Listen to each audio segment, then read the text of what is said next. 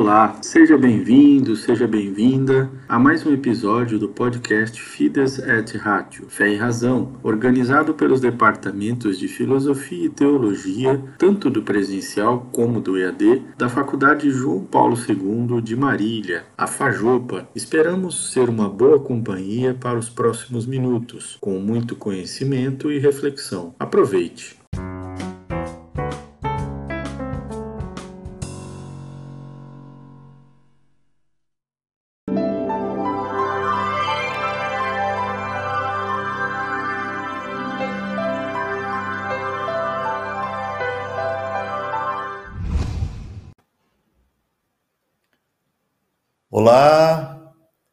Meu irmão, minha irmã, seja muito bem-vindo, muito bem-vinda. Você que está conosco através do canal do YouTube e também da página do Facebook da Faculdade João Paulo II e da Diocese de Presidente Prudente. Hoje nós damos sequência à nossa reflexão sobre a internet e o evangelho. Quero convidar a todos para iniciarmos este nosso encontro invocando a presença do Espírito Santo. Em nome do Pai, do Filho e do Espírito Santo. Amém. Vinde, Espírito Santo, enchei os corações dos vossos fiéis e acendei neles o fogo do vosso amor. Enviai o vosso Espírito, e tudo será criado, e renovareis a face da terra. Oremos. Ó Deus, que instruístes os corações dos vossos fiéis com a luz do Espírito Santo, fazei que apreciemos retamente todas as coisas, segundo o mesmo Espírito, e gozemos sempre da sua consolação. Por Cristo, Senhor nosso. Amém. Nossa Senhora, Mãe da Igreja, rogai por nós. Queremos recordar a você, leigo, leiga, aluno, aluna, seminarista, padre, religioso, religiosa. Este nosso curso ficará gravado na plataforma do YouTube da Fajopa, que poderá ser acessado posteriormente. Você pode indicar para outras pessoas também poderem ter acesso a este conteúdo. Aqueles que desejarem certificação da sua participação neste curso, ao término, nós vamos postar um link e você só deve preencher este link e receberá no seu e-mail, dentro de alguns dias, esse certificado.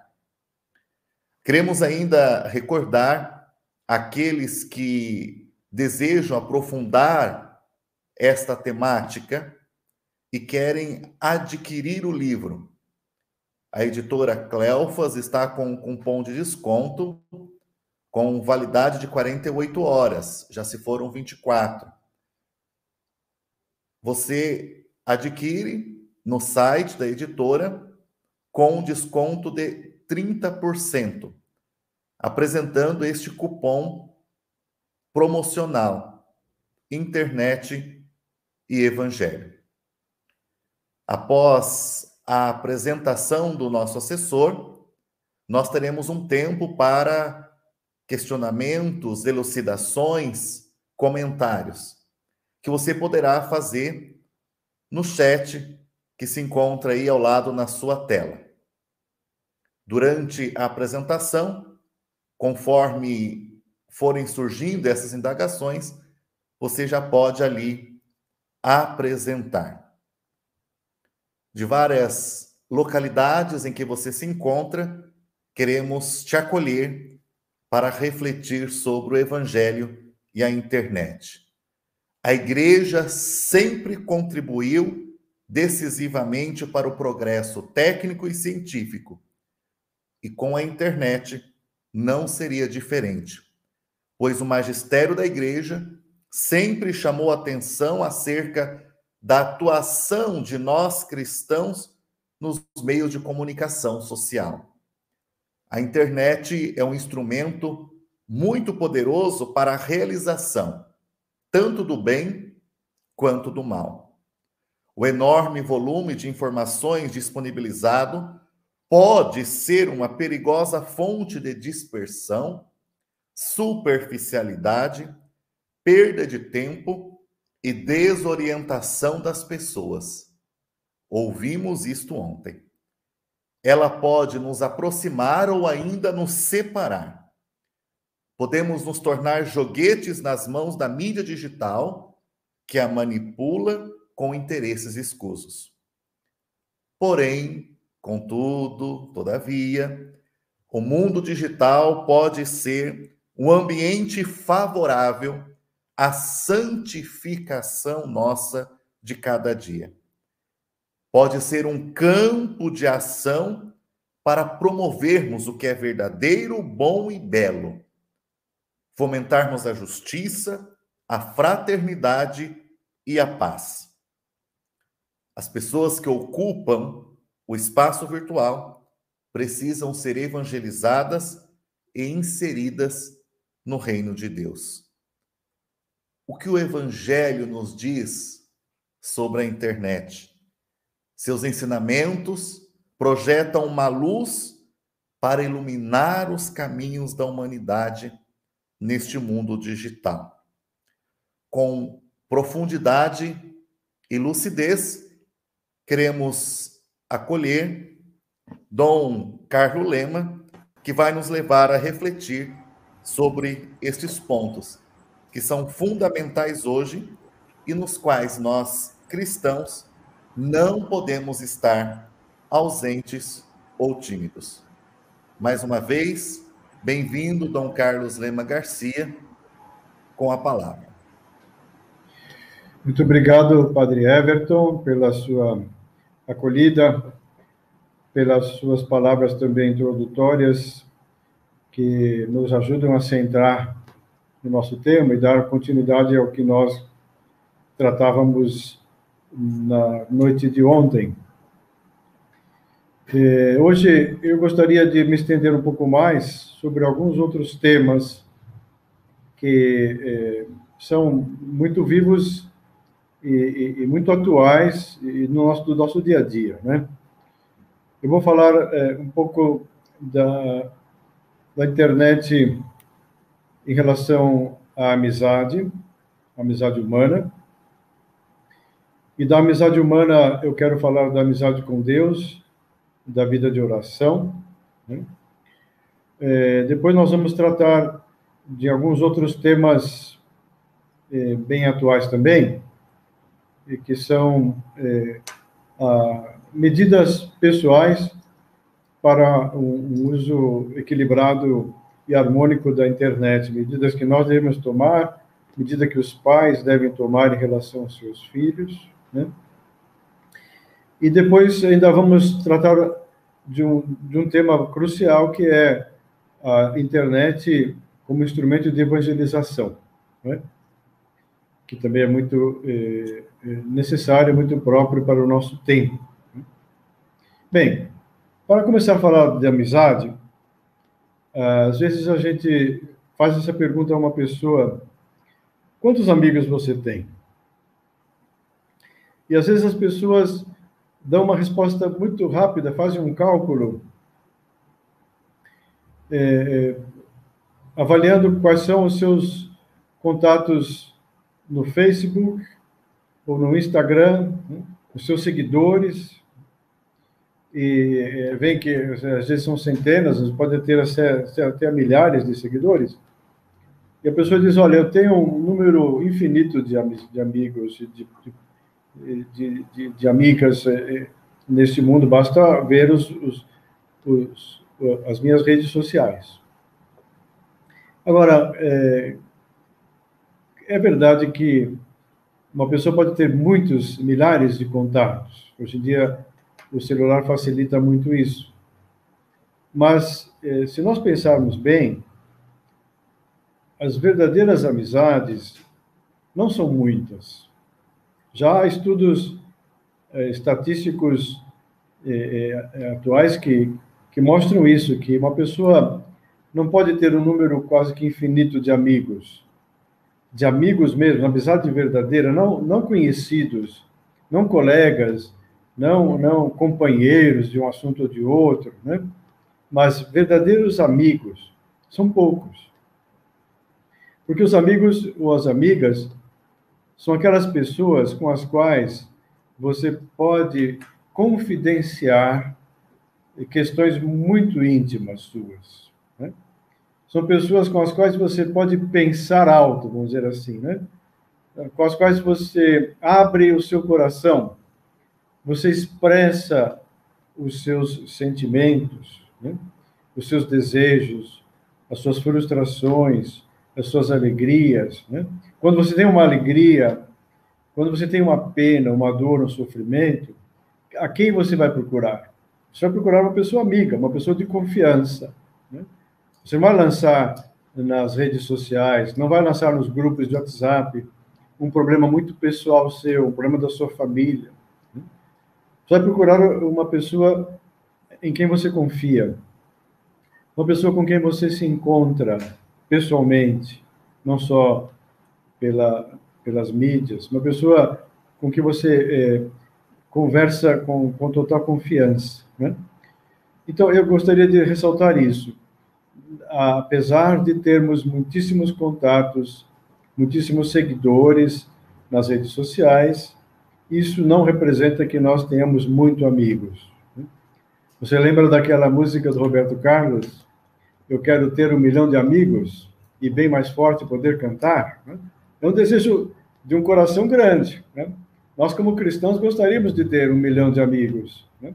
Gostaríamos de ter um milhão de pessoas que compartilhem com a nossa alegria, com a nossa fé, com as nossas convicções. Mas, na realidade, esse desejo está muito longe da possibilidade de ter amigos. Né? Porque, veja, é, apesar de nós podermos é, fazer muitas videoconferências, né? É, agora com a pandemia isso se acentuou muito mais. Nós é, entramos em contatos pelas pelas pelas mídias com, com muitas pessoas, mas na verdade, na verdade, é, a internet não substitui a conversa pessoal, olho no olho. É, é verdade que a, que a internet facilita a comunicação. É verdade que a internet aproxima aproxima das pessoas, você você pode encontrar as pessoas com mais facilidade, você pode mandar mensagens, vídeos, etc. E, e isso tudo é muito bom, né? Mas, eh, mas amizade mesmo, né? a pessoa é verdadeiramente amiga é aquela com qual você se encontra, com a qual você conversa, né? É, São José Maria ele dava três condições da amizade eu penso que são é, bastante interessantes. Ele primeiro diz que a amizade é pessoal. Né?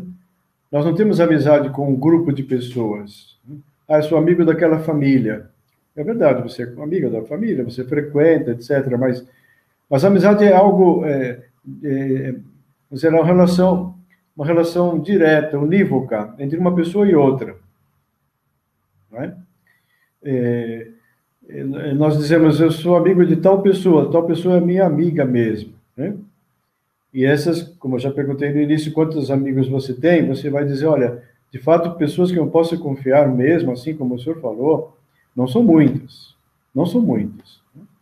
Porque há pessoas com as quais você conversa e, e, e conta alguma confidência pessoal sua, e aquela pessoa não é de confiança aquela pessoa sai por aí falando aquilo que é uma coisa muito íntima que você falou que não deveria, ela não deveria divulgar, difundir por aí, né?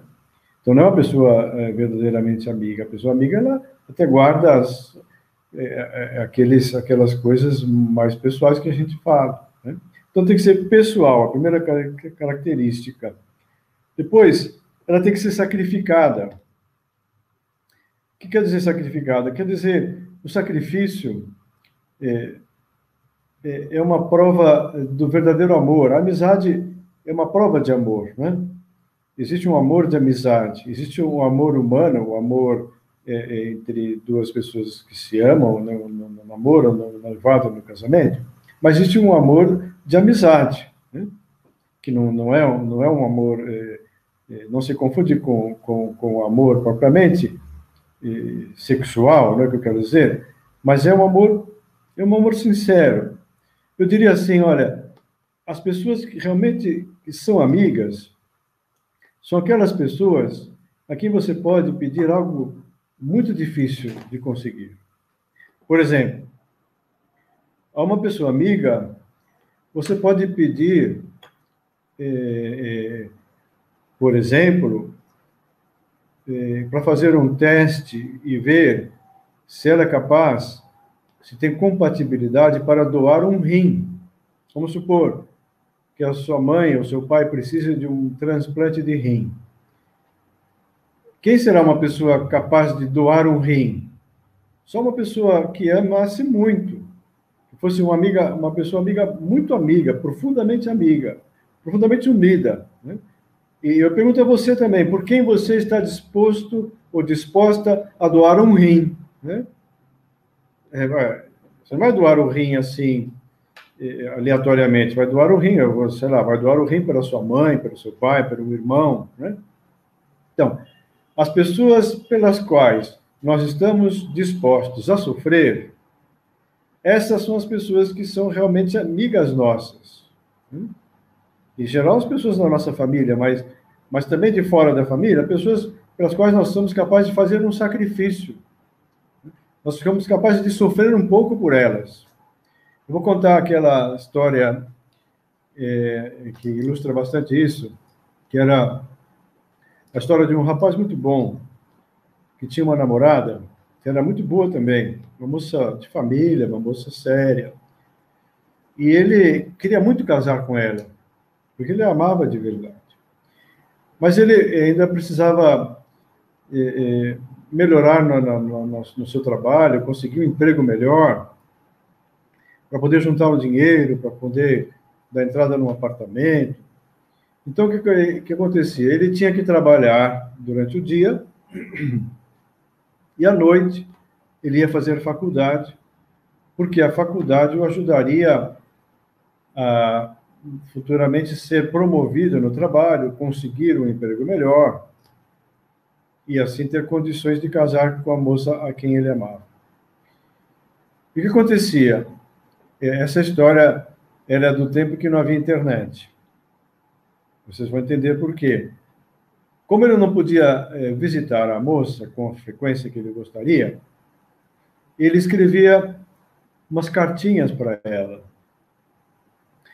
Então, às vezes a cartinha dizia: Olha, é, você sabe que, que, que eu não penso em outra coisa além de me casar com você, que você sabe que você é o amor da minha vida, você sabe que você é a estrela do meu céu, é a rosa do meu jardim. Né? Fazia uma, uma cartinha de amor, a moça gostava muito das cartinhas dele. E às vezes ele terminava a carta dizendo: Olha, este final de semana não vou poder te visitar, porque eu, eu vou ter uma semana de provas na faculdade e eu vou ter que passar o sábado e o domingo estudando. Depois a gente se vê. Aí passava uma semana. Chegava na semana seguinte, ele voltava a escrever a cartinha, eh, também fazendo aquelas juras de amor a ela, mas no final ele dizia: Olha, esse sábado e esse domingo também não vou poder eh, te ver, porque eu tenho que terminar um trabalho na faculdade e eu não consegui tempo de fazer o trabalho durante a semana, passar o fim de semana fazendo trabalho na faculdade. E, mandava a carta para a moça. Final da história, resumindo, a moça se casou com o carteiro. Por quê? Porque quem ia toda semana levar a, a carta na casa da moça era o carteiro. Se fazia sol, se, faz, se chovia, se, se, se o trânsito estava parado, se não, o carteiro pegava a sua a sua maletinha, né, pegava o guarda-chuva, o que fosse, tomava o ônibus, ia até lá, tocava a, a campainha e chamava a moça, entregava a carne para ela. Claro, o carteiro fazia o sacrifício de ir até a casa dela, enquanto o, o namorado não estava disposto a fazer isso. Bem, então, as pessoas amigas são as pessoas é, pelas quais nós estamos dispostos a nos sacrificar. Essa é a segunda característica. A terceira, a amizade é pessoal, primeiro, a amizade é sacrificada. Terceiro, a amizade é sincera. Com uma pessoa amiga, nós não, não escondemos nada dela, né? Não escondemos nada de nós para ela, ela não esconde nada dela para nós. Como uma pessoa amiga, nós expressamos os nossos sentimentos, os nossos desejos, os nossos sonhos, não é? E não é com qualquer pessoa que a gente faz isso, né? E, e para chegar a esse nível de amizade, pessoal, sacrificada, sincera, vocês entendem que não bastam as novas tecnologias. Não basta é, fazer uma videoconferência. Às vezes, às vezes, claro, não haverá outra maneira, mas, mas a gente nunca está muito à vontade, a gente não, não tem essa segurança de, de falar de certas coisas é, enquanto não estiver pessoalmente com as pessoas. Também porque vocês sabem que é, a internet não é um instrumento completamente seguro, né? Aliás, é, é, isso poderíamos pensar em outro momento, mas é preciso muita prudência é, para postar alguma coisa na internet, né? mandar algum vídeo, alguma foto, etc. Você, nós sempre temos que pensar assim: aquilo que você vai postar, aquilo que você vai escrever, a foto que você vai colocar, tem que pensar isso, que isso nunca mais vai sair do mundo da internet. Isso não é um exagero. Isso, os especialistas, eles continuamente nos lembram disso. Tudo que você colocar na internet nunca mais vai sair, mesmo que você apague as mensagens, etc., mesmo que você delete, é, é, vão ficar, é, vai haver sempre algum técnico, algum especialista, algum hacker que vai ser capaz de, de, de resgatar aquelas coisas que você colocou na internet. Né? Isso acontece quase sempre nas questões aí de, que a gente vê na, nos jornais. Né? Então, portanto, também por esse motivo, a gente não pode colocar tudo na internet. É importante, eu diria, é, para cultivar verdadeiras amizades, a gente ter o, o, o contato pessoal, é, a conversa pessoal, né? estar com as pessoas, ouvi-las com atenção, né? é, dedicar o tempo necessário para estar com elas, né? porque senão, de outra maneira, a gente ficará decepcionado, né? dizendo: Olha, pensei que tinha amizades, amigos, na hora que eu precisei, na hora em que eu tive um problema, ninguém estava é, do meu lado. Ou seja, é, e nós sabemos que essas pessoas não estão do seu lado, não estariam do seu lado, não estarão do seu lado, se elas não forem verdadeiras amigas. As pessoas amigas mesmo, elas nunca nos abandonam, mesmo na hora da desgraça, na hora do problema, na hora da dificuldade, as pessoas amigas sempre estão do nosso lado. Né? Bem, agora eu gostaria de dar um passo e falar um pouco sobre a amizade com Deus, já que estamos falando da amizade. A amizade com Deus, né? O que eu gostaria de dizer para vocês, é, eu gostaria de citar é, duas passagens bíblicas bastante conhecidas. A primeira é, é, do, do, livro dos reis, acho que é o primeiro livro dos reis, que conta a vida do profeta Elias. Né? O profeta Elias, vocês devem lembrar, era, um profeta muito, muito grande, é considerado o maior dos profetas. Né? Ele, por exemplo, é aquele que fez uma, uma espécie de concurso contra os profetas do Baal, né? porque para mostrar quem era o, o, profeta do Deus verdadeiro, se era o Deus Baal daqueles homens ou se era o verdadeiro Deus que ele eh, Elias defendia. Então eles fizeram um concurso. Elias fez uma prova, fez, vamos fazer o seguinte, vamos é, construir um altar, né? vamos colocar o altar com pedras, com lenha, etc. Vamos colocar um boi, né? e vamos invocar Deus, né? pedindo que Deus mande o fogo do céu para consumir esse, esse, esse holocausto, esse sacrifício. Né?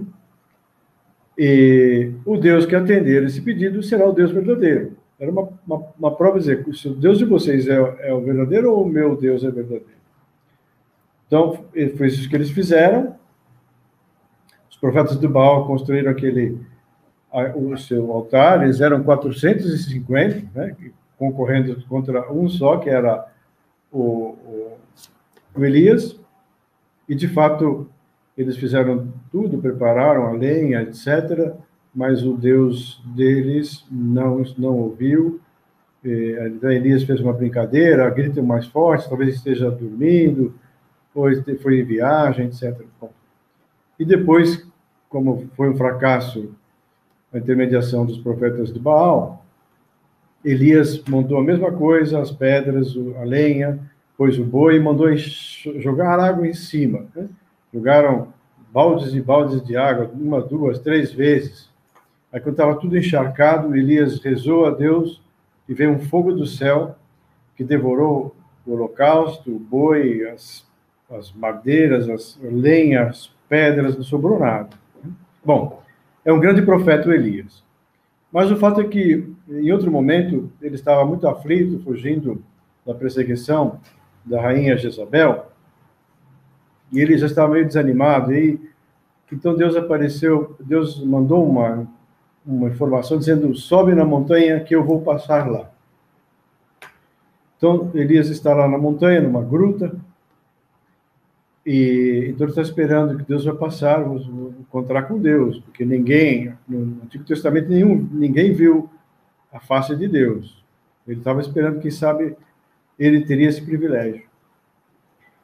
Então veio um vento impetuoso, né?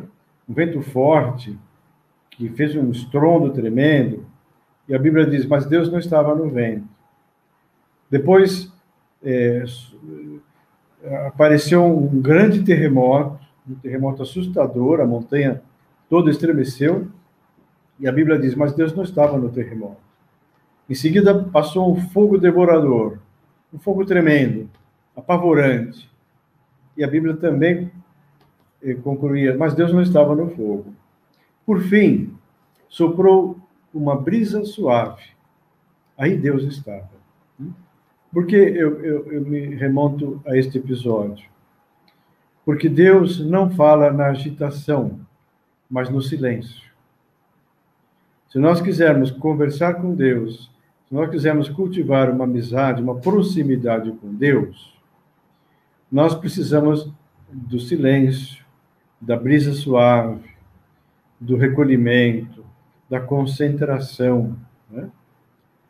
E, e, por que, que eu digo isso? Eu digo isso porque a internet, a, o celular, o computador, é, as mensagens, os vídeos, as notícias, cara, tudo isso vai, chegando constantemente é, para nós, vão, tudo isso vai atraindo a nossa atenção ainda se essas pessoas que passam o dia inteiro com fone de ouvido, ouvindo músicas, né? Tem todas as músicas preferidas no celular.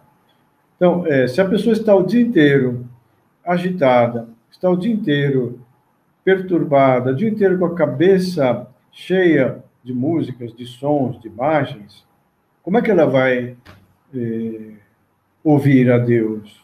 Como é que ela vai perceber que Deus está querendo conversar com ela. Né? Você lembra de que eh, também agora o outro episódio é do Novo Testamento, aliás, é uma festa que celebramos na semana passada, a festa da Santa Marta. Marta era da, uma daquelas, daqueles três irmãos de Betânia, Marta, Maria e Lázaro. Marta era como se fosse a dona da casa, talvez fosse a mais velha, e Marta estava muito ocupada em preparar as coisas para o momento em que Jesus eh, chegava para se hospedar na casa deles. É verdade, temos que valorizar o trabalho de Marta, né? Jesus vinha lá do norte da Galileia, descia, fazia uma viagem a pé, uma viagem longa, em direção a Jerusalém. E sempre que Jesus ia a Jerusalém, ele se hospedava em Betânia, que é uma, uma, uma aldeia que está no caminho de Jerusalém. Era, de fato, uma, uma boa acolhida que Marta fazia, né? Que Jesus ali encontrava uma casa, encontrava um quarto, ele podia descansar, encontrava uma comida bem preparada. Talvez Jesus tivesse fome, porque naquelas viagens eles, eles, eles não tinham muito o que comer, não tinha. Bem, mas o fato é que a cena do evangelho que aparece, Jesus está na casa deles, Maria está sentada aos pés de Jesus, conversando com ele, e Marta está passando de um lado para outro, entra na cozinha, sai da cozinha, entra na cozinha, sai da cozinha, está preparando as coisas. Até que Marta perde a paciência e se dirige a Jesus dizendo: Jesus, não te importa que a minha irmã me deixe sozinha com o trabalho da casa? Ou seja, você não vai dizer alguma coisa? Manda, mande que ela me ajude. Ela até, inclusive, perde um pouco o sentido do, do respeito. Ela manda em Jesus, manda que ela me ajude. Aí Jesus é, diz uma, uma frase é, lapidar: Marta, Marta, tu te afadigas, é, te cansas com muitas coisas, mas uma só coisa é necessária. E Maria escolheu a melhor parte, que não lhe será tirada. Então, volto à mesma ideia. Deus não está na agitação, mas no silêncio. Era errado o trabalho de Marta? Não, não era errado. É errado uma mãe de família trabalhar para deixar a casa bem preparada? Não é errado. É errado um profissional passar o dia inteiro, como todo mundo tem que passar, é, para realizar o seu trabalho é, e com isso sustentar a sua casa? Não, não é errado. Mas, mas é preciso encontrar um, um momento de silêncio né, para ouvir Deus, para estar com Deus. Né? Agora, eu, eu, eu, eu, volto a lembrar a, a uma, de uma outra passagem do Evangelho que se aplica assim como uma luva ao que nós estamos considerando. É o que Jesus diz em São Mateus, ele diz assim: quando fores orar, entra no teu quarto, fecha a porta e ora ao teu pai em segredo. E o teu pai, que vê o que se passa em segredo, te recompensará. Eu acho que essa frase é, é plenamente atual. Ela serve para o que nós estamos falando hoje. Se você quer de verdade fazer oração, Feche, entra no quarto, fecha a porta. Né? O que quer dizer isso? Quer dizer, é, você tem que fazer silêncio, você tem que fechar a porta, né? você tem que desligar o som, você tem que desligar o celular, né? a internet, pelo menos nesse momento da oração. Faz um silêncio e conversa com Deus com calma, conta para Deus as tuas coisas. Né? Assim, nós teremos essa, essa convicção que é uma grande verdade, que Deus está falando continuamente conosco e, e nós muitas vezes não estamos uh, atentos, nós estamos preparados para ouvir a voz de Deus. Né? E, e, portanto, eu penso que é um, que é um ensinamento interessante, esse de nós abrirmos um espaço no nosso dia para crescermos na nossa oração. Né? É, eu também, de certa maneira, comento isso na, em alguma parte desse livro, né? quando eu falo de contemplação. Nós achamos que vida contemplativa, em geral, se aplica a essas, é, esses conventos de monjas ou de monges, né? Pessoas que se trancam lá no mosteiro e passam em silêncio o dia inteiro, em contemplação, pensando que somente nessas condições é que seremos capazes de atingir a contemplação. Né? E eu diria que não. Né? Eu diria que não. verdade, no mosteiro é o lugar ideal para contemplação. Mas nós também não podemos perder o, o desejo de contemplar a Deus. Porque, aliás, a contemplação é a finalidade da nossa vida no céu. A vida consistirá em contemplar a Deus. A visão beatífica que a teologia explica consiste precisamente nisso, né? em extasiar-nos, em ver Deus face a face, tal como ele é, como diz São Paulo. Né? Mas acontece que, ah, para conseguirmos a contemplação, nós também precisamos esvaziar-nos. O nosso mundo interior, quando está muito agitado, nós não conseguimos nenhum passo no caminho da oração e muito menos da contemplação. Há um exemplo que eu encontrei num autor muito interessante. Ele dizia o seguinte: se você encontra um, um lugar molhado, vamos supor, na, no, no chão da cozinha, caiu água ali, você vai pegar um pano seco, uma esponja, vai passar naquela é, poça de água, né? vai embeber aquele, aquele pano ou aquela esponja, vai espremê-la num, num balde, etc.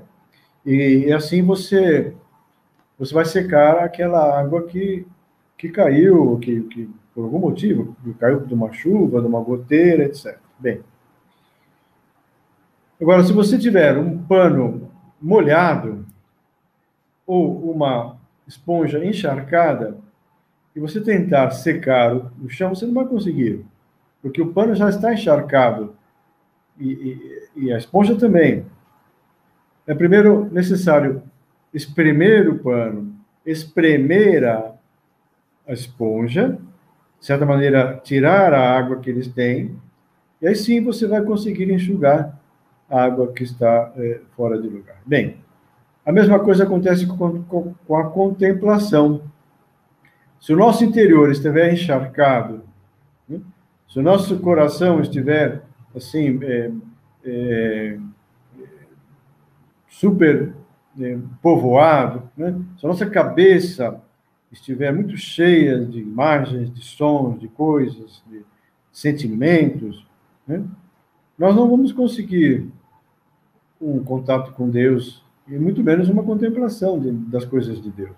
É preciso espremer, seja, é preciso esvaziar o nosso interior. Né? É preciso é, fazer esse esforço de abrir mão dessas coisas que nos é, ocupam para abrir espaço para Deus. Né? Portanto, também nesse sentido, o desprendimento da internet pode ajudar ao nosso crescimento espiritual.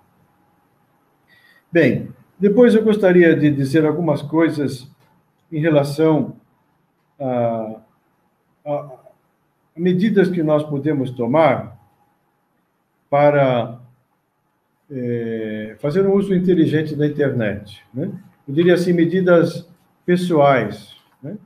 Eu não vou ler tudo aqui, porque isso tá, está no livro, são, são quase três páginas, mas eu, eu coloco aqui umas sugestões práticas para é, fomentar o domínio pessoal e evitar os excessos e o perigo em nos tornarmos demasiadamente dependentes dos aparelhos e dos meios digitais. Aí está a capa do livro. Né? Por exemplo, é, determinar um tempo para ler os e-mails, para pesquisar um tema, né? Porque às vezes a gente pensa, vou dar uma, fazer uma pesquisa rápida na internet, e essa pesquisa rápida pode durar 50 minutos, né? É,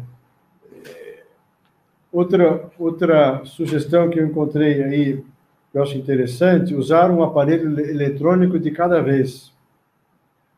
Porque às vezes há pessoas que uso vários aparelhos eletrônicos ao mesmo tempo. Né? Estão na frente do computador ou da televisão, estão eh, repassando as mensagens do Instagram, estão respondendo a mensagens no WhatsApp, estão ouvindo música, né? E, inclusive, pode até estar fazendo tudo isso no horário de trabalho. Como é que essa pessoa vai trabalhar desse jeito? Eu penso que, olha, precisa um pouco de, de disciplina. Né?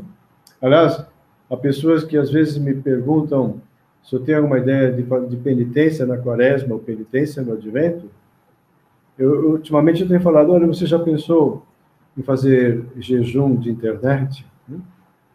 Você já pensou fazer jejum de, de redes sociais? Não digo que você vai, é, sei lá, cortar absolutamente, né? Mas fazer um jejum, às vezes, custa mais. Né? Usar pouco, vamos supor. Dizer, olha, eu só vou abrir as redes sociais, sei lá, 15 minutos antes do almoço e depois só mais 15 minutos na hora do jantar, ou depois do jantar. Isso é uma penitência para muitas pessoas, né? É, bem, eu diria coisas assim muito práticas, né?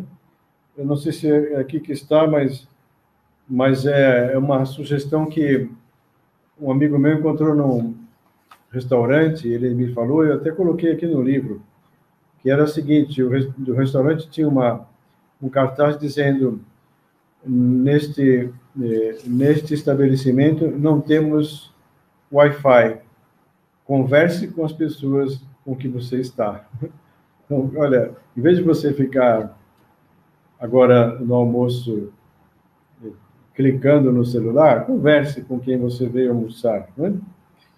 Inclusive, outro dia uma pessoa me disse algo interessante, que, que ajuda, ajuda muito, que há pessoas que têm o problema de entrar na internet durante a madrugada, pessoas que perdem o sono e que até veem coisas muito impróprias na internet nesse horário. E para ele era uma, era uma dificuldade, que ele não conseguia fazer. Então, ele, ele conseguiu, um, baixou um aplicativo muito simples, que é um aplicativo que você programa ele simplesmente desliga o celular na hora prevista, vamos supor, 10 da noite, ele desliga o celular, ele só vai ligar o celular às 6 horas da manhã do dia seguinte. Foi uma solução que aquele meu amigo encontrou para dormir em paz e para se desprender da internet. Né? Bem, assim por diante. Né?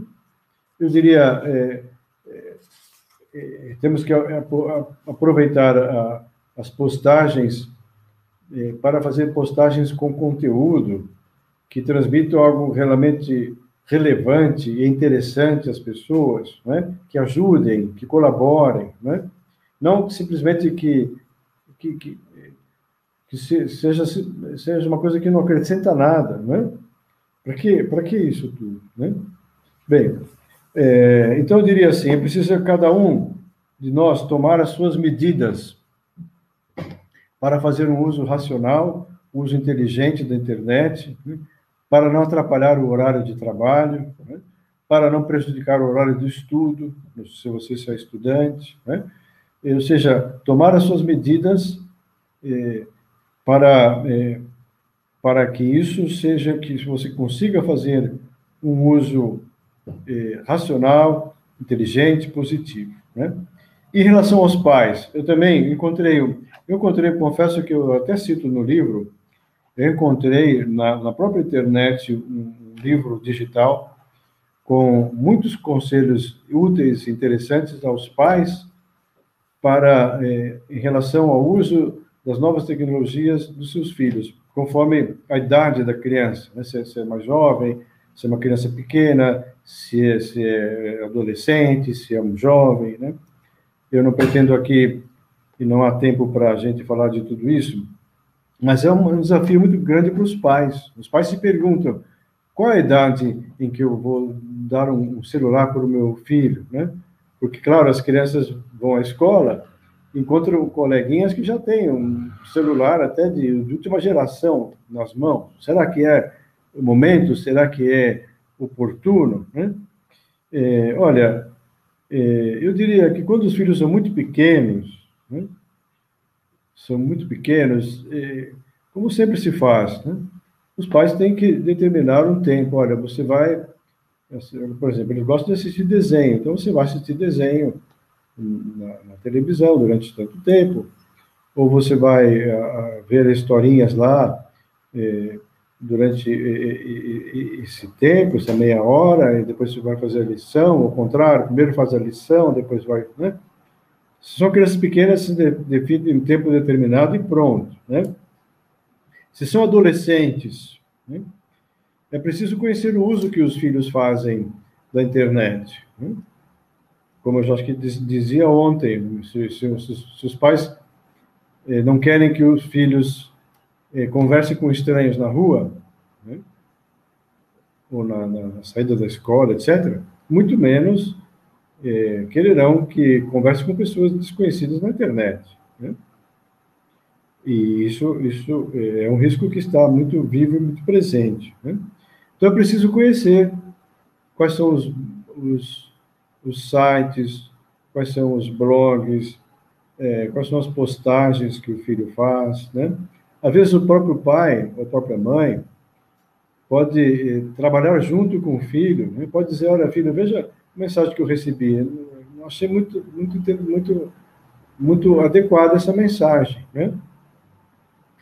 É, então, conhecer o que eles usam, né?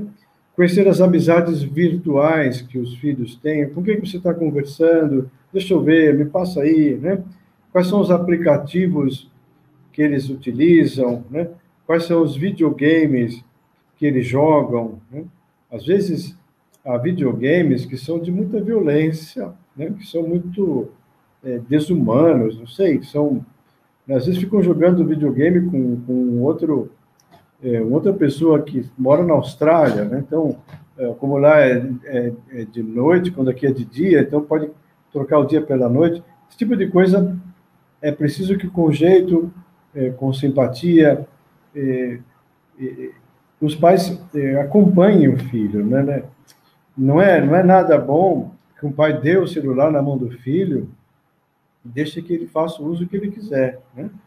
Não é prudente isso. Não é prudente. Às vezes os pais começam a tomar surpresas muito desagradáveis pelo fato de, de não saberem como é que os filhos estão usando a internet, com quem eles conversam. Né?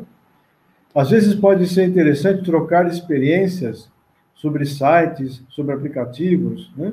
até pedir uh, o conselho do filho, porque às vezes os filhos são muito mais ágeis nessas coisas. Né? Olha, filho, eu tenho esse aplicativo aqui, o que, que você acha? Você acha interessante? Você tem? Né? ou é, é, é, eu, eu, encontrei um site é, aqui que me parece interessante, ou, o que, que você acha, o que, que você usa, né? Ah, pai, usa esse daqui, eu tenho esse aplicativo, como é que ele funciona, entendeu? Trocar esse tipo de, de informações de uma forma natural com os filhos é importante. Importante para saber o nível de envolvimento que eles têm, o nível de, de, de dependência que eles criaram, né? Mas, claro, para isso é necessário gastar tempo. Para isso é necessário acompanhar, né? entre aspas, perder tempo junto com os filhos, para saber o que, que eles estão fazendo na, na internet. Né? Acho que isso é muito positivo é, e é muito necessário. Né? Depois eu diria assim que dentro de casa é preciso que haja, vamos dizer, uma etiqueta digital, vamos dizer assim, né? sei lá, como, como existe, por exemplo, casas que dizem, olha, que aqui ninguém vai comer na frente da televisão. Pegar um prato de comida, sentar na frente da televisão, não é verdade? Aqui, é, a roupa suja tem que ser colocada naquele cesto, não é para deixar a roupa suja espalhada em qualquer lugar, né? A toalha se prende aqui, não é para deixar a toalha, né? Nas casas, todas as casas de família têm essas, essas regras que são as que facilitam a vida e, e, e para todos, né? Se a família também é uma família numerosa, com mais razão, e também mantém a casa em ordem, com certa dignidade, né? Então, de certa maneira, também é preciso estabelecer uma etiqueta é, de internet, ou etiqueta é, do uso de celular, ou de, de, de, de, de, de iPad, essas coisas, né? Por exemplo, na hora das refeições, né? E todos, todos se reúnem e conversam, né? Claro, agora a pandemia teve um benefício. Se vocês repararem, o tempo de pandemia permitiu que os filhos convivessem muito mais intensamente com os pais. Todos esses meses, até que foram muito longos, em que não houve aula presencial na escola e que os pais também trabalharam em casa, isso intensificou a convivência. Isso eu acho que foi um benefício. Os pais também puderam acompanhar o que, que os filhos aprendem na sala de aula, ver o que os professores falam, etc. Isso é muito, muito útil. Bem, mas eu, eu, eu sugiro que haja também um tipo de, de, de, de regras nesse sentido. Olha, é, o jantar vai ser a tal hora e na mesa a gente vai conversar e não vai usar a internet para nada. Né?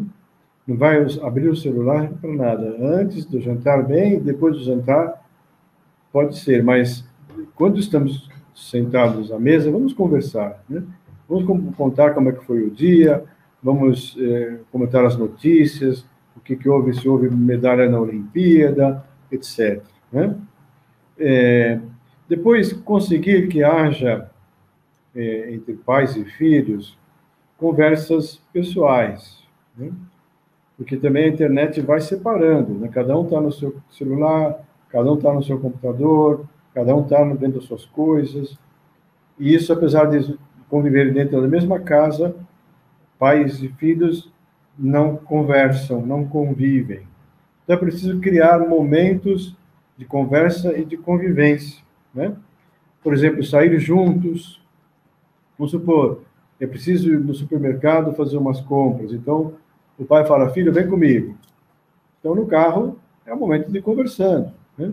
Ou vamos vamos sair juntos para dar um passeio, fazer uma caminhada, vamos no parque, não sei da onde que, é, que, que hoje está um dia bonito, que está tá, tá com sol, então vamos. Então, claro, é um momento de, de, de conviver, de, de caminhar, de conversar, né? Ô, filho, vamos tomar um sorvete. Você vai na sorveteria, especialmente é, se é perto de casa, você pode ir a pé, né? Na calçada, pela calçada, vai conversando, toma um sorvete, volta, etc. Né? Aproveitar esses momentos de, de, de, de percurso de um lado ao outro para, para conversar com os filhos, né? Bem, já nos encaminhando para o, o final, eu gostaria de falar de um tema ainda muito importante, que é, no fundo, também o conceito eh, de, de união entre internet e evangelho, que é utilizar a internet para a evangelização. Né? para a evangelização. Né? Bem, assim como os primeiros cristãos, por exemplo, utilizaram os meios que estavam ao seu alcance, como, por exemplo, os escritos, não é? Os evangelhos. Evangelho, o evangelho foi o primeiro meio tecnológico para a difusão da, do reino de Deus. Né? Eles, eles ouviam a pregação dos apóstolos, começaram a colocar por escrito aquilo que eles ouviam, os, os relatos dos milagres, das parábolas, das falas de Jesus. Depois, esses relatos foram compilados por, pelos evangelistas e se transformaram nos quatro evangelhos. Eles utilizaram o quê? O primeiro meio que havia, que era a escrita. Né? Assim também hoje, a internet, as redes sociais são um meio fantástico para fazer a mesma coisa. Aliás, você deve saber que existem talvez centenas de sites católicos, ou, ou podemos dizer talvez menos, mas dezenas em português, né? É, é, que, que são muito bons, né? onde nós encontramos palestras, explicações muito interessantes, bem feitas por especialistas, nós encontramos vídeos, encontramos é, textos, né? perguntas e respostas que mais nos possam interessar. Né? Podemos é, compilar isso, podemos divulgar isso às pessoas, não é? é? então eu diria, eu diria que a internet ela tem sido um instrumento muito útil é, hoje em dia está havendo também muitas conversões, muitas pessoas que estão se aproximando, reaproximando da igreja ou se aproximando da igreja em razão do, do acervo de, de dados e de informações que a internet traz. Né? Se ontem nós falamos dos perigos da internet, hoje nós temos que falar dos benefícios da internet. Temos que usar a internet precisamente para difundir o evangelho, para é, falar de Deus às pessoas. Né? É, eu até gostaria de lembrar aqui, é algo que eu acabei acrescentando no livro, porque no dia 12 de outubro do ano passado, de 2020, foi realizada a beatificação de um rapaz jovem italiano de 15 anos, chamado Carlo Acutis. Vocês já devem ter ouvido falar. Foi muito conhecido. Ele, é, inclusive, é chamado o apóstolo da internet, porque ele, de fato, foi uma espécie de autodidata na internet, até no, no tempo que ele estudava na escola, lá, lá em Milão, na Itália. Ele ajudava muito os colegas para, para preparar trabalhos, para fazer pesquisas. Né? Ele, ele avançou muito no, no, no, conhecimento da internet, até ele, ele chegou a, a dominar a internet da mesma, mesma maneira que, que domina um profissional de, de, de, de tecnologia de informação. Inclusive, ele montou um, um site sobre milagres eucarísticos ele tinha uma grande devoção à Eucaristia. Aliás, ele, ele praticamente, depois de fazer a primeira comunhão, fez a primeira comunhão por volta dos sete anos, ele passou a frequentar a missa todos os dias. Todos os dias. E não é que a família fosse especialmente assim piedosa, né? Ele, inclusive, ia à missa eh, quando era pequeno, acompanhado por algum empregado, algum empregado da casa que o acompanhava. Ele criou um amor à Eucaristia muito grande, muito forte. Né? E, ele, e até, até anotei aqui, eu vou, eu vou ler para vocês. Ele tem umas frases muito interessantes. Ele era um menino muito maduro para a idade dele. É, por exemplo, ele diz assim: a nossa meta deve ser o infinito, não o finito.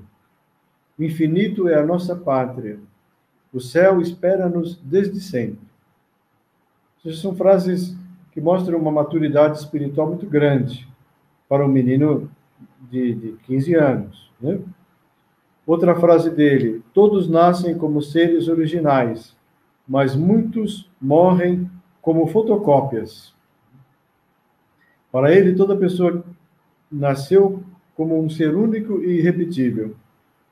Para se dirigir a essa meta, e não morrer como fotocópia, Carlos explicava que a nossa bússola deve ser a palavra de Deus, da qual necessitamos nos alimentar. Né? No entanto, para atingir uma meta tão alta, são necessários meios muito especiais, os sacramentos e a oração. Carlos colocava no centro da sua vida o sacramento da Eucaristia, a que chamava a minha autoestrada para o céu. Então é interessante porque através da internet, das redes sociais, ele falou de Jesus, ele anunciou Jesus a muitos dos seus colegas, a muitos jovens, né? Na, na, biografia dele que saiu, tem saído algumas biografias recentes dele, eh, muitos dos seus colegas eh, dão testemunho de que eh, ao ver a sua conduta, a, a, ao ler os textos que ele enviava, etc., se sentiram chamados a voltar à igreja, a se aproximar de Deus. Então, é, e uma coisa mais interessante ainda sobre a vida deste menino, que é o seguinte, que, como vocês sabem, quando uma pessoa é proposta para ser beatificado, você vai abrir um processo de beatificação de alguém, é necessário fazer um estudo, uma compilação de, de todas as informações sobre a vida dessa pessoa. Então, se, se pedem testemunhos de, de, de, todas as pessoas que o conheceram e conviveram com o servo de Deus, desde a sua infância até o final da vida. Né? Se recolhem todos os seus escritos, suas cartas, os seus textos, tudo isso é examinado. E no caso do menino Carlos Acutis, o seu computador também foi examinado. E veja que coisa interessante. Você sabe que, como eu disse, tudo que você faz na internet fica marcado. Também no computador, os sites que você acessou, eles ficam registrados na memória do seu computador. Então, uma pessoa pode entrar no computador de outra e ver o que, que ela costuma procurar, quais são as pesquisas, quais são os sites, quais são as coisas que ela costuma ver. E no caso do, desse menino, Carlo Acuti, Beato Carlo Acutis, nos, nas pesquisas do seu computador, e durante toda a sua existência, nunca, em nenhum momento, ele havia entrado em algum site inconveniente. Nunca ele havia, é, nem por, por, um instante, por mera curiosidade, aberto alguma, alguma mensagem, alguma imagem, algum vídeo é, que fosse censurável. Isso é muito bonito. Isso mostra o grau de santidade de um jovem moderno, no nosso tempo moderno. Por isso que eu acho muito interessante o exemplo desse jovem, porque nós vivemos no, no mundo da tecnologia e nós agora devemos pensar isso, que eh, Deus vai nos perguntar sobre o que uso você fez das tecnologias, que uso você fez do celular, como você usou esses instrumentos para é, ganhar a amizade das pessoas, como você usou esses instrumentos para falar de Deus, para transmitir coisas boas, edificantes aos outros, né? Bem, e eu é, vou terminar mencionando é, uma das imagens com as quais eu termino o livro também, que é uma comparação entre dois episódios bíblicos que estão relacionados. O episódio da Torre de Babel e o episódio da vinda do Espírito Santo em Pentecostes. Vocês lembram que no momento eh, da, da história sagrada houve uma situação em que os homens desejaram entrar no céu por suas próprias forças. Né? Eles pensaram: vamos construir uma torre tão alta que a gente possa entrar no céu, a gente possa atravessar as nuvens e entrar no céu. É uma pretensão um pouco, eh, até com um pouco sentido de, de, de, de razoabilidade, né? Então não se sabe se era por orgulho, por mostrar que nós somos tão fortes e tão capazes de enfrentar Deus, né? Essa é uma razão que alguns interpretaram assim. Outros disseram não, que eram homens piedosos e que gostariam de ver Deus mais de perto. O fato é que o que aconteceu com eles, conforme a Bíblia nos conta, é que a determinada altura da torre, Deus confundiu as línguas deles. Ou seja, cada um começou a falar é, um idioma que o outro não entendia, e o terceiro também não. Então, a confusão de línguas e de idiomas é, causou o, o, o, fracasso daquele projeto, e a torre é, ficou inutilizada. Este episódio do Antigo Testamento, de certa maneira, ele foi corrigido no dia de Pentecostes. Como a gente, a gente já sabe, a gente sempre fala isso nas cerimônias do Crisma. No dia de Pentecostes, estavam reunidos judeus procedentes de diversas localidades fora de Jerusalém, judeus eh, estavam se dispersando pelo mundo conhecido, né? Vocês sabem também que os judeus já celebravam a festa de Pentecostes desde, desde que Deus estabeleceu os rituais do Antigo Testamento, não é? Eles celebravam em Pentecostes a festa das colheitas, os primeiros frutos das colheitas, era o primeiro sentido de Pentecostes, aos 50 dias da Páscoa, os judeus também comemoram a Páscoa, então, aos 50 dias da Páscoa era a festa de Pentecostes, festa das colheitas. Mais adiante, essa festa ganhou um outro sentido, que era comemorar aquele momento em que Deus concedeu as duas tábuas de pedra a Moisés, a lei de Deus, né? os dez mandamentos. Bem, e foi nesse mesmo dia, aos 50 dias da Páscoa, que o Espírito Santo veio sobre os apóstolos, aquele vento impetuoso, né? Aquelas línguas de fogo que caíram dos céus, depositaram sobre a cabeça de cada um deles. Eles começaram a proclamar as maravilhas de Deus, e, e as pessoas que foram atraídas pelo barulho do vento, né? muitos daqueles judeus que vieram de fora de Jerusalém, que falavam outras línguas, outros idiomas, cada um escutava na sua própria língua materna. Pedro falava em aramaico, era a linguagem dos apóstolos. Pedro falava na sua língua materna, aramaico, e cada um deles ouvia na sua língua materna. Era como se fosse o primeiro momento de, de tradução simultânea. Né? Hoje, hoje, hoje existe na, na internet esse sistema. Você escreve um texto numa língua e ele, ele te dá a tradução para outra língua, etc. Ah, a tecnologia está facilitando tudo isso. Então, eu diria assim, que é, é, é um fenômeno é, bíblico, mas é, que hoje em dia tem muita ressonância. Utilizar a internet para falar a língua dos outros, utilizar a internet para anunciar as maravilhas de Deus.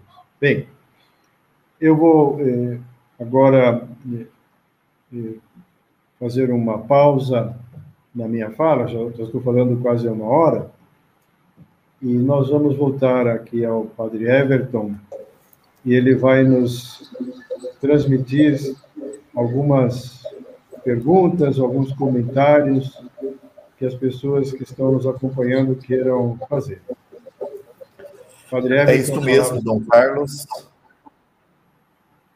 Obrigado pela profundidade, ao mesmo tempo pela clareza na apresentação do tema. Eu vou começar aqui com a pergunta feita pelo Sérgio de Barros. Ele diz que a internet está repleta de conteúdo de qualidade, mas também de muito material nocivo. E a pergunta dele é: a educação digital seria uma saída para trazer um equilíbrio nesta relação das pessoas com a internet? Olha, Sérgio, eu acho muito interessante esta sua proposta. Aliás, você está é, criando um, novo ramo da educação que eu acho que logo, logo vai entrar na, nos currículos, espero, nas nossas escolas, educação digital, né?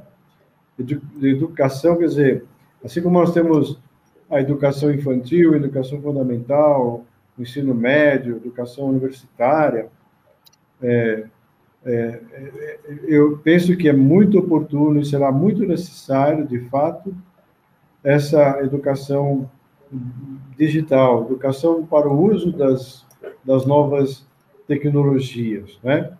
É, eu penso que isso, com o passar do tempo, vai se tornar cada vez mais mais necessário. As pessoas vão sentir essa essa urgência de, de, de fato dar uma dar uma formação, um apoio às pessoas, aos jovens, né? Porque as, as novas gerações que estão chegando aqui já são gerações de nativos digitais, né?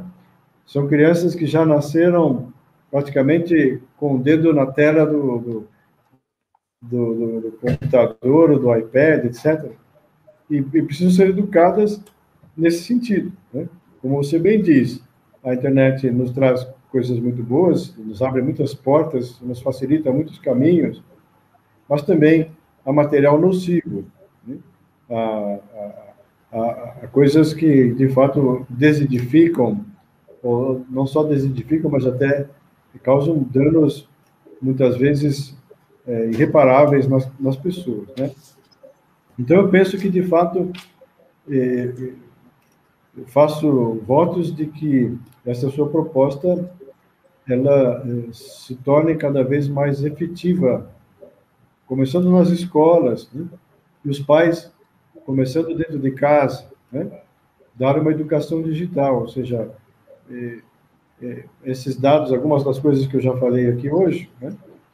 essas, essas normas, esses esses conselhos, essas sugestões, essas orientações né, sobre o, o, modo, modo inteligente, o modo produtivo, o modo saudável de usar a internet. Né? E, por exemplo, outro dia saiu uma notícia no jornal dizendo que a incidência de miopia nas crianças aumentou muito em razão da pandemia, que as crianças ficaram muito mais tempo na frente da tela do computador para assistir às aulas, e isso causou um, um surto de, de, de, miopia em crianças pequenas, que não é normal, né? Então, são tipos de, de, situações que, que vão surgindo conforme uh, o consumo da internet vai aumentando, né? E, e isso, de fato, vai exigir que os educadores, professores, os psicólogos, os pais e, e comecem a, a trabalhar para surgir uma, uma, uma, educação digital para os nossos jovens. Você tem toda a razão, isso vai ser, já é necessário, eu penso que daqui para frente possa até ser mais sistematizado, né? Educação digital, boa, boa sugestão. Ok. Agora, a consideração do João Batista de Brito sobre a questão de linguagem, Dom Carlos, na internet. É, algumas dicas sobre a linguagem na internet. Ele cita aqui São João Paulo II, respeitoso anúncio aconselhado por São João Paulo II, né? É, que dica para essa linguagem na internet, esse processo de evangelização? O senhor falou da questão Ontem tratou-se disso também, do comportamento nosso, né? É, reunidos em família para uma refeição e fazem uso da internet. E o que falar sobre a questão da linguagem? Olha, é, João Batista, acontece que ah, a gente tem notado que as pessoas, é, ao, ao escrever, na internet, elas estão cada vez mais eh, utilizando de, de siglas, de, de, de, resumos, né? A pessoa, em vez de escrever você, escreve VC, né? Vão, vão, vão, vão enxugando as palavras, né? é, é, vão empobrecendo a linguagem, né? é, ou vão utilizando aqueles, essas, esses esses, esses pequenos desenhos, sei como chama isso, os mimos, memes, né? É, então, é, de fato, isso vai, vai, produzindo um empobrecimento da linguagem. Se a pessoa é, deixa de ler, é, nós sabemos a leitura, ela uma das, das é, vantagens da leitura é, é nos, nos dar vocabulário. Nós vamos aprendendo palavras à força de ler. Se encontramos com uma palavra que nós não conhecemos, e nós temos a curiosidade boa de ir ao dicionário, nós vamos acrescentando palavras à nossa linguagem, ao nosso idioma, né? ao nosso vocabulário. E se na internet as pessoas se habituam simplesmente a mandar essas mensagens truncadas, né? elas vão empobrecer a sua linguagem. Né? E o que acontece? Acontece que é, quando a pessoa de fato for fazer um, uma prova é, mais séria, né, for fazer um vestibular, a pessoa vai ter que fazer uma redação, né? E, e hoje em dia, cara, como as pessoas estão cada vez menos acostumadas a escrever com a mão, né, fotografia, elas é, terão muita dificuldade na hora de fazer uma redação para o vestibular. Né? As pessoas se acostumam muito a copiar os textos e, e, e colar, copiar e colar, elas não produzem textos, não é, elaboram os conceitos, etc. Elas também vão, é, vão tendo uma, ser uma capacidade de expressão muito limitada. Né? Então, é, em relação à linguagem, eu penso que é isso, quer dizer, nós é, não podemos abrir mão da, da leitura, da, da assimilação dos conceitos, né? não podemos deixar de, de elaborar as ideias. Né? É, por exemplo, o padre Everton e eu, todas as semanas, pelo menos no final de semana, temos que preparar a homilia.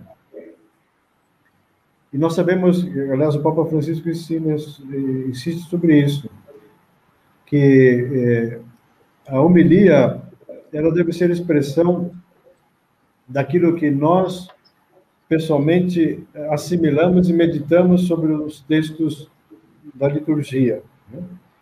Que é primeiro preciso entrar no texto, é preciso pensar o que, é que o texto diz para mim, né? o que, que o texto me suscita, né?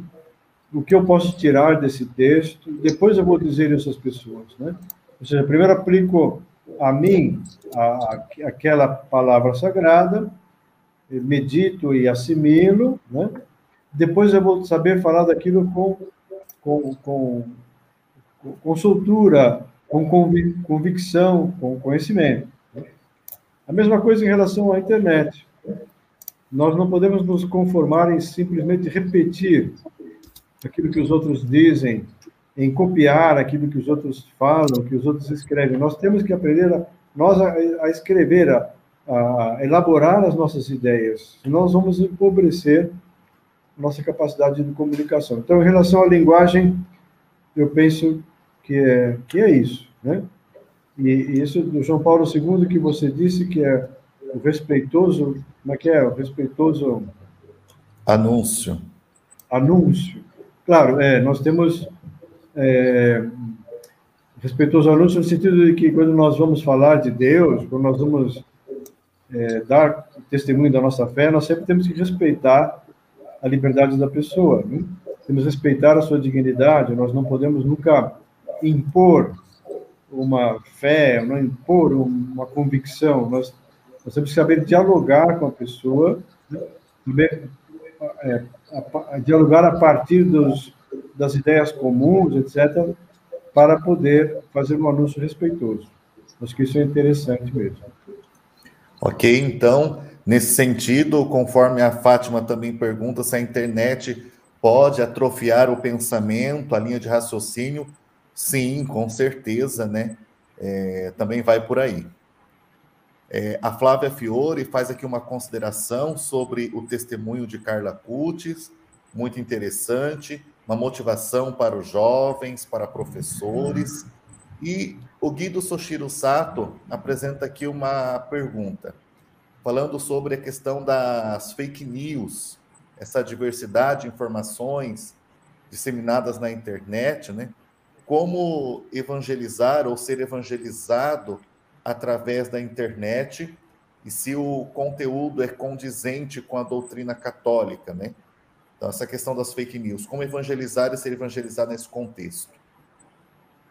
Sim, é, ó, primeiro que é, nós temos que ter prudência é, de não, é, acho que eu já falei disso ontem, se eu não me engano, né?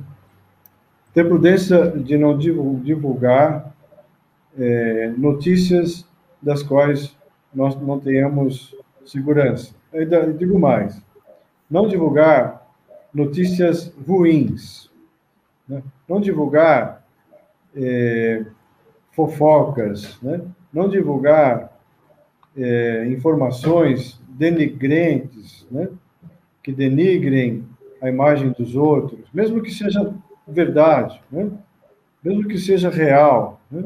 Nós, como cristãos, nós temos que sempre ser é, partidários das proposições. Nós não somos contra nada, nem contra ninguém. Né? Nós não somos, é, vamos dizer assim, pessoas que estão é, combatendo é, inimigos. Nós não temos inimigos. Nós temos que fazer como Jesus faz. Jesus sempre é positivo. Jesus não fica espezinhando os defeitos. Jesus fala da grandeza do reino dos céus. Né? Jesus fala das virtudes. Fala dos bem-aventurados. Né? Então, eu diria, é, tudo que seja. São Paulo só fala disso. Tudo que seja grosseiro, tudo que seja é, mentiroso, isso não deve, não deve passar nem pelos nossos pensamentos, nem pelas nossas palavras, né? Então, que seja, nós temos que ter uma, uma didática positiva, uma pedagogia é, propositiva, vamos, é, não vamos ser contra as pessoas, mas vamos ser é, difusores do bem, difusores da verdade, difusores de, de, de boas notícias. Né? Se a internet está muito carregada de fake news, né? se a internet está muito carregada de fofocas, né? muito carregada de, de, de, é, de todas, todas essas, essas coisas que são é, de competição de um contra o outro, né, de polarização, na verdade, nós vivemos um mundo polarizado, nós não podemos contribuir com isso. Nós temos o contrário. Aliás, é um, é um texto de São Paulo. Afogar o mal em abundância de bem. Se existe muito mal por aí, nós não vamos ser combatentes, nós vamos é, é, é, encher o mundo de coisas boas. Nós vamos difundir coisas boas. Nós vamos. É por isso que é importante encontrar boas notícias na internet e, difundir isso porque de fato existe muito mais coisas boas, existe mais, muito mais pessoas de bem no mundo do que coisas más e pessoas que querem fazer o mal. Existem muito mais notícias boas do que más. Só que a notícia boa não chama atenção, o que chama atenção é, é a notícia má. Então nós temos que, como cristãos atuantes no meio do mundo, difundir as coisas boas e não é, é, colaborar com a, a, difusão de fake news ou de mentiras. Né? Essa é a nossa missão. Ok. Bom, tempos fugit, né? Vai se esvaindo e quase já completando aqui o nosso horário. Para a gente finalizar, é, somente uma orientação pastoral agora do Adriano José Alves Ramos. Ele solicita uma orientação pastoral, né? se uma pessoa viciada em internet, redes sociais, é, pornografias, se deve afastar-se da mesa eucarística? Qual a orientação da igreja quanto a isso? Olha, Adriano, aí é uma questão bastante de foro íntimo, né? É, agora, o que eu posso dizer é o seguinte: você conhece, é, tem dois mandamentos da lei de Deus que se refere aos pecados internos. É o nono e o décimo. O nono diz: não é, desejar a mulher do próximo. O décimo diz: não cobiçar as coisas alheias, não é? São dois mandamentos que referem a pecados internos, pecados cometidos apenas por pensamentos, né? É, o que acontece? Acontece que é mais fácil você ter consciência de um, de um, de um pecado que é um ato externo, porque é, aí não tem escapatória, né? Um furto, por exemplo, a pessoa furtou, roubou alguma coisa que não é sua, se essa for uma coisa valiosa, etc., isso é um pecado. A pessoa tem que se confessar, e não só se confessar, mas tem que fazer o propósito até de restituir aquilo que foi tirado indevidamente. Agora, o pecado interno é mais difícil de você mensurar, porque é um pecado que ficou só na cabeça da pessoa. É o caso da, da pornografia na internet, né? Então, aí, aí é preciso, talvez, pedir um conselho específico ao sacerdote. Evidente, é, você sabe, nós sabemos perfeitamente que é uma espécie de espiral, né? a pessoa é, tem a curiosidade de ver uma imagem decente, depois ela aquilo é um aperitivo e, e surge a tentação de ver um pouco mais, de ver um pouco mais, né? Então, aquilo, é, aquilo pode provocar uma, uma tentação de, de desejo, de imaginação, se algo é, prolongado, né? que seja de fato um pecado grave que impeça a comunhão, né? Ou que depois tenha outras consequências, evidentemente. Né? O pecado de pensamento pode levar ao pecado de ação. Aí também já é algo é, bem objetivo e bem claro. Então, eu diria, é preciso uma purificação. O Papa João Paulo II falou muito da, da purificação da memória no tempo da, da, daquela, do início do novo milênio, né? Eu acho que nós também precisamos de uma purificação da nossa memória, purificação da nossa imaginação, né?